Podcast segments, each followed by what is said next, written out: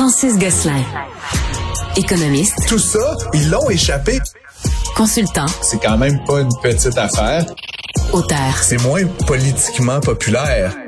Francis Gosselin, pour savoir et comprendre l'économie. Bonjour Francis. Salut Mario.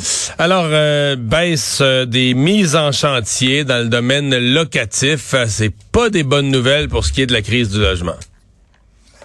Non, effectivement, Mario, c'est des données là, qui ont été dévoilées par l'APCHQ, donc l'Association des professionnels de la construction et de l'habitation du Québec aujourd'hui, qui montre qu'en fait, les mises en chantier ont diminué de 40% par rapport à l'année dernière. C'est la plus forte baisse là, année sur année depuis 1995. Donc, ça fait petit moment, on va dire ça comme ça. Surtout, euh, surtout au moment, évidemment, en ce moment, Mario, comme tu le sais, où euh, on a besoin de beaucoup plus de logements. Euh, je t'entendais parler avec Madame la ministre à l'instant, par rapport à l'immigration, par rapport à la demande naturelle, l'accroissement de la population. L'enjeu du logement est déjà préoccupant. Et si on n'est pas capable de faire sortir de terre davantage d'habitation, ben éventuellement, Mario, ça va se traduire par des augmentations très significatives dans le prix du logement et ça, c'est pas une bonne nouvelle pour personne. Ouais. Euh, et, et, certaines personnes qui arrivent euh, qui, qui, arrivent au bout du processus puis qui ont pas de logement ou qui sont très qui sont mal logés, très mal logés ou pas logés du tout là.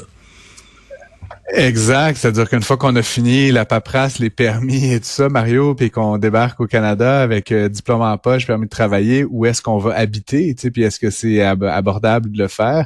Euh, justement, en fait, les immigrants particulièrement, qu'ils soient des immigrants de l'international ou même la, migration interprovinciale, hein, il y a quand même d'autres Canadiens qui choisissent le Québec comme destination.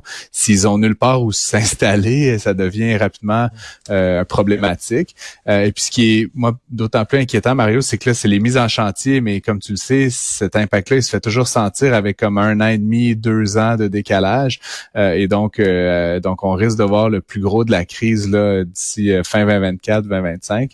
Il n'y a pas vraiment, tu sais, ce serait facile de pointer du doigt, mais c'est sûr que la question des taux de financement, des taux d'intérêt actuellement, là, fait en sorte que le coût des projets, leur durée, euh, rend pas ça très attirant là, pour des investisseurs pour des développeurs, pour des constructeurs. Ça explique une grosse partie de la baisse qu'on a observée euh, au dernier trimestre. Francis, des euh, données euh, de l'Agence internationale de l'énergie sur les investissements qui ont été faits dans différents types de production d'énergie. Ouais, ben comme je dis, euh, tu follow the money. Là, tu je, je, sais qu'on évidemment on est loin d'être sorti là de la du pétrole, puis ça reste une industrie là qui étrangement, va fait peut-être pas étrangement, mais va très bien. Là, tu sais, comme tu le sais, Mario, là, il y a encore énormément d'investissements qui se font de ce côté-là. On en parlait il y a quelques semaines là en Alberta, là, ça va être une année record là en matière d'investissement, etc. Euh, j'ai pas j'ai pas d'avis à, arrêter là-dessus, mais ce qui est euh, une nouvelle un peu euh, surprenante pour moi, Mario, c'est que l'agence internationale de l'énergie euh, constate qu'en 2023, on va dépenser presque deux fois plus, on va investir presque deux fois plus en énergie renouvelable qu'en énergie non renouvelable dans le monde. On parle de 1700 milliards de dollars, 1,7 trillion, euh, contre environ 1 trillion là, qui vont être dans les, les euh, les, les, énergies non Est-ce qu'on a un peu le, le découpage, le 1,7 milliard de trillions en ben... Non, mais ce qui est dans, c'est quoi? C'est du, de l'éolien, du solaire, de l'hydroélectricité? Est-ce qu'on a un peu un découpage, le genre d'énergie dite renouvelable? Ouais, le solaire là, prend à peu près 25% ce qui pour moi est assez étonnant parce que il t'en fait beaucoup de solaire là, par dollar. Tu sais, quand tu compares ça, mettons, au coût d'installer une centrale nucléaire, là, puis qui peut à elle seule coûter euh, quelques milliards, du solaire là, pour un milliard, t'en as quand même une bonne gang.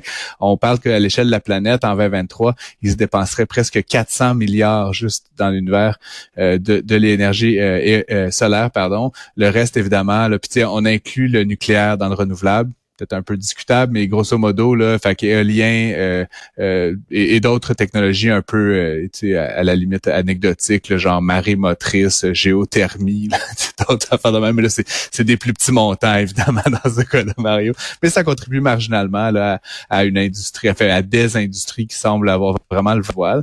Euh, puis le Québec, évidemment, comme producteur, mais aussi comme fabricant de certaines de ces technologies-là, peut-être son, son épingle à jouer, là, Mario, en termes de fabriquer des éoliennes, des composantes pour les panneaux, les batteries, etc., euh, etc.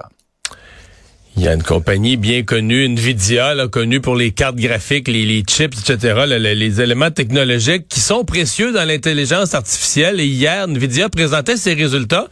C'était comme une mesure de dire, OK, l'intelligence artificielle, on en parle, on en parle, on en parle, mais jusqu'à quel point, en termes d'argent, d'investissement, jusqu'à quel point ça va déplacer là, des, des, des dépenses? Euh, ben ouais, tout le monde a fait le saut, là. Hein?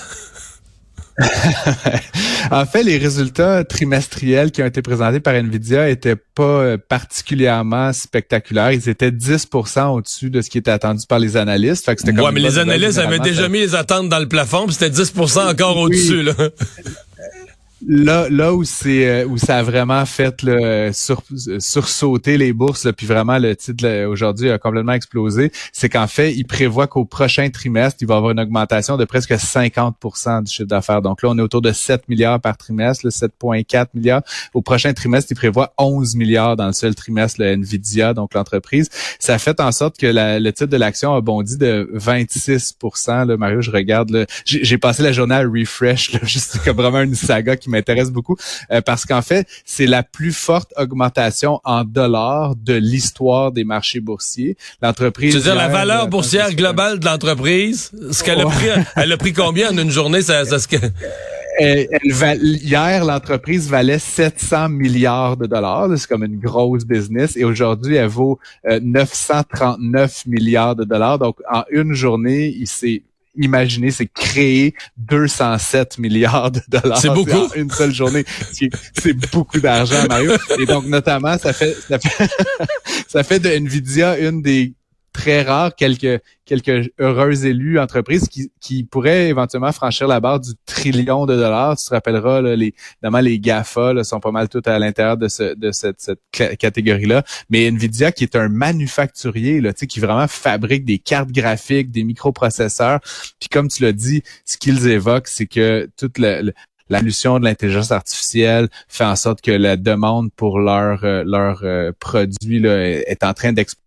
Donc, avec un certain décalage, ils estiment qu'il va y avoir une très, très, très forte demande là, au deuxième trimestre et, et pour la suite. Et donc, évidemment, ça les met dans une position. Moi, si j'étais le PDG de ça, je, je passerais une bonne journée. C'est, c'est pas du Surtout qu'il a dû, surtout qu'il a dû se payer en action une couple de fois dans sa carrière. qu'il doit en avoir une bonne, euh, il doit en avoir une bonne cargaison en banque, là. une bonne journée, certain. C'est sûr, c'est sûr que, tu sais, en tout cas, on en reparlera certainement dans quelques semaines, mais c'est quand des choses comme ça arrivent, Mario, tu sais, une augmentation de presque 30% sur une seule journée dans des entreprises de cette taille-là en plus. Tu sais, j'imagine que le chiffre de 11 milliards qui a été dévoilé, là, ça faisait quelques jours là, qui circulait, tu sais, à l'interne dans les PowerPoint et tout. Fait que c'est pas exclu possiblement qu'il y ait des gens, tu sais, qui aient vu l'affaire venir puis qui aient éventuellement acheté des actions là, mais, juste avant l'explosion. Sauf, que, je, je, ouais. Sauf que je voyais passer aujourd'hui, il y a quand même des gens, là, cette valorisation boursière-là, qui disent que c'est une ballonne. Exemple, la, la, le fameux le ratio entre le, cours, le prix de l'action puis les bénéfices. Bon, dans les technologies, dans les, entreprises ordinaires, c'est à 10, 12, 15, 16. Mais dans les technologies, ça peut monter à 30, 40. Mais je voyais une vidéo, aujourd'hui, je voyais un analyste qui disait, là, sont rendus, je pense, à 160, le, cours de l'action est à 160, 175 fois les profits. Bon, est-ce que c'est basé sur des profits futurs qu'on voit venir, qu'on voit venir et qui sont réels? Ou bien est-ce que c'est une ballonne ça va péter, là? C'est, c'est tout, évidemment, c'est la question que tout le monde se pose, Mario. Puis tu sais, juste si on peut l'exprimer autrement, mettons qu'il faisait 11 milliards tel qu'il le prévoit, multiplie ça par 4, ça fait 44 milliards par année. Euh, est-ce que c'est une entreprise qui vaut un trillion de dollars, 50 fois les revenus? Tu sais, ça, ça a pas rapport, je veux dire. C'est, comme un peu démesuré là, par rapport à ce qu'ils gagnent véritablement. Ouais, mais, fait, parce que là encore, ça, c'est basé sur le fait que l'année d'après, ils vont faire des revenus de 60 puis 80 ah puis... Ben, non, mais que tu vois, c'est ça, l'espoir de la croissance, là. C'est certain que ça internalise les flux de revenus futurs, mais ça reste un stretch, comme tu dis. Fait qu'il y a peut-être une ballonne. Ceci dit, plein d'autres entreprises technologiques aujourd'hui ont bénéficié de cette espèce d'effet de, de raz-de-marée à la hausse. Là. Beaucoup de manufacturiers, notamment euh, dans le domaine des microprocesseurs, là, ont vu leur prix, le prix de leur action monter de 4, 5, 10% dans la journée. C'était comme une espèce de frénésie. Puis dans ce temps-là, comme tu dis, Mario, effectivement, ça a toutes les apparences d'une petite bulle quand même, le phénomène comme ça se produit. Hey, merci Francis, à demain. Je t'en prie, à demain.